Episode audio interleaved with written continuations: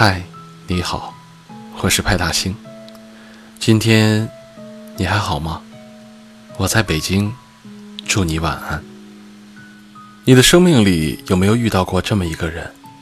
他说不上哪里好，但你就是心甘情愿的跟在他的身后，像影子追着光奔跑。如果有，他大概是你用了一整个青春去喜欢的人吧。上周末，小白搬家，他找我帮忙。我们折腾了一个早上，才勉强把他的杂物都收拾完毕。我累得直接坐在地板上，小白却蹲在一个旧物箱前面，拿着一个厚厚的本子，认真地翻了几页，然后不自觉地笑出了声。我问他笑什么，他说他看到了自己高中暗恋过的男孩的名字。小白把他跟那个男孩之间发生过的事情都写在那个日记本里了。那些稚嫩的文字里面藏的都是小白一个人的喜怒哀乐。那时候的他真傻，明明在班级的 QQ 群里独独加了他一个人的 QQ，还跟他谎称自己加了全班同学的账号。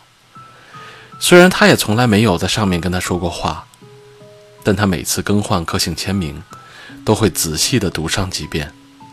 他不相信星座，却还是专门买了一本星座书，认真地研究起他们星座的配对指数。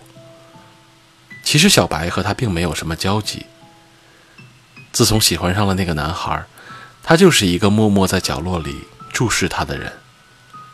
他妒忌那些可以跟他肆意打闹的女孩，自己却怂的一句话都不敢上前去跟他说。有时候他跟他说话，他还会假装不在意的样子，生怕对方发现他的心思。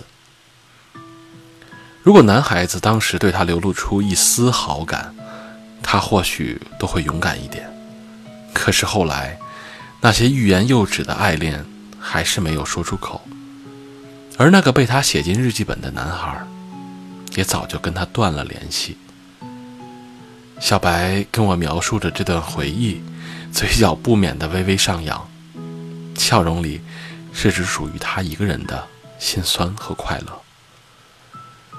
我曾经在微博上看过别人描述一段暗恋，我好像在商店看到喜欢的玩具，想买，钱不够，努力存钱，回头去看的时候发现涨价了，更加拼命的存钱，等我觉得差不多的时候，再回去发现。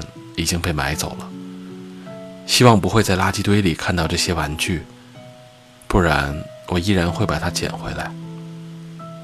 是啊，喜欢一个人就是会让人变得自卑，好像他就应该是宇宙中被星辰拥簇的那一颗最明亮的星星。你时常觉得自己配不上他的光芒，所以小心翼翼地喜欢着他，怕爱得太明显，就怕他看不见。它是你埋在心底的一个秘密，你心里有无数次想要去拥抱它，但你更害怕去戳破那层窗户纸，害怕从此失去注视的目标。大多数的暗恋，终归只是一个人的兵荒马乱。喜欢的人，恰好也喜欢你，大抵才是感情里最美好的事儿吧。我高中暗恋过同班的一个女生。但我和他说过的话，通通没有超过二十句，所以我从来没有想过和他之间会发生什么故事。后来我们考上了同一所大学。某一个晚上，我们就坐在学校的操场草坪上，吹着晚风，像两个相熟的朋友肆意地聊着高中的事情。他开玩笑似的告诉我，他喜欢我，就在同一时刻，跟我一样。认真的喜欢着。那一刻，我觉得天空顿时明亮了。不过我们在一起很短暂的时间，就默契的决定分开了。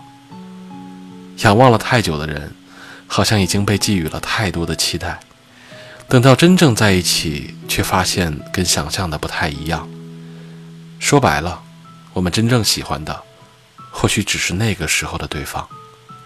于是我们成了好朋友。虽然看到她交了其他的男朋友，我心里还是会有些难过，但是她依然是我多年以后再想起来，还可以嘴角上扬的理由。真正喜欢过的人，是恨不起来的。